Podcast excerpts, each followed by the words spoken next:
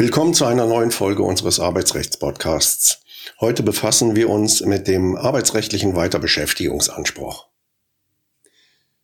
Der Weiterbeschäftigungsanspruch des Arbeitnehmers betrifft den Zeitraum, ist also ein Schwebezustand, zwischen dem Ablauf der Kündigungsfrist, dem Zugang der fristlosen Kündigung oder dem Ablauf des befristeten Arbeitsverhältnisses und der rechtskräftigen Entscheidung des Gerichtsverfahrens. Er ist also strikt vom Beschäftigungsanspruch während des bestehenden Arbeitsverhältnisses zu trennen. Unterschieden wird zwischen dem Weiterbeschäftigungsanspruch gemäß 102 Absatz 5 Betriebsverfassungsgesetz und dem allgemeinen Weiterbeschäftigungsanspruch. Der Weiterbeschäftigungsanspruch nach 102 Absatz 5 Betriebsverfassungsgesetz setzt voraus, dass das Arbeitsverhältnis ordentlich gekündigt wurde, der Betriebsrat widersprochen, der Arbeitnehmer Kündigungsschutzklage nach dem Kündigungsschutzgesetz erhoben und der Arbeitnehmer verlangt hat, bis zum rechtskräftigen Abschluss des Kündigungsschutzprozesses bei unveränderten Arbeitsbedingungen weiter beschäftigt zu werden.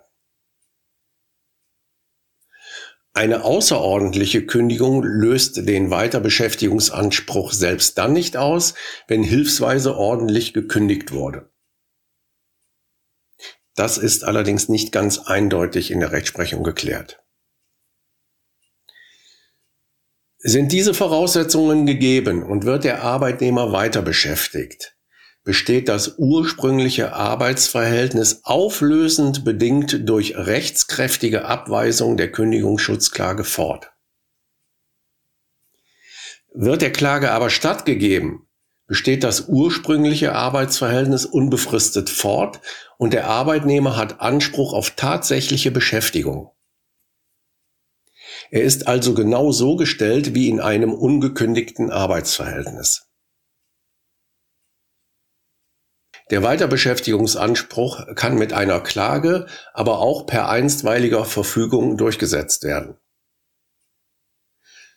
Seine Vollstreckung erfolgt durch Verhängung von Zwangsgeld oder Zwangshaft gegenüber dem Arbeitgeber. Der Arbeitgeber kann von der Weiterbeschäftigungspflicht entbunden werden, wenn die Kündigungsschutzklage des Arbeitnehmers keine hinreichende Aussicht auf Erfolg bietet oder mutwillig erscheint die Weiterbeschäftigung zu einer unzumutbaren wirtschaftlichen Belastung des Arbeitgebers führen würde oder der Widerspruch des Betriebsrats offensichtlich unbegründet war. Der allgemeine Weiterbeschäftigungsanspruch setzt eine ordentliche oder außerordentliche Kündigung voraus. Dann muss gewertet werden, ob das Interesse des Arbeitgebers an der Nichtbeschäftigung des Arbeitnehmers oder das Interesse des Arbeitnehmers an seiner Beschäftigung überwiegt. Ist die Kündigung jedoch offensichtlich unwirksam, liegt ein schützenswertes Interesse des Arbeitgebers nicht vor, ebenso wenig, wenn der Arbeitnehmer ein besonderes Interesse an der tatsächlichen Beschäftigung darlegen kann, zum Beispiel zum Erhalt der beruflichen Qualifikation. Auch der allgemeine Weiterbeschäftigungsanspruch wird durch Verhängung von Zwangsgeld oder Zwangshaft gegenüber dem Arbeitgeber vollstreckt. Wenn Sie Fragen zum Thema Arbeitsrecht oder einen Themenvorschlag haben, können Sie uns auch gerne eine E-Mail an kanzlei.ra-potras.de senden.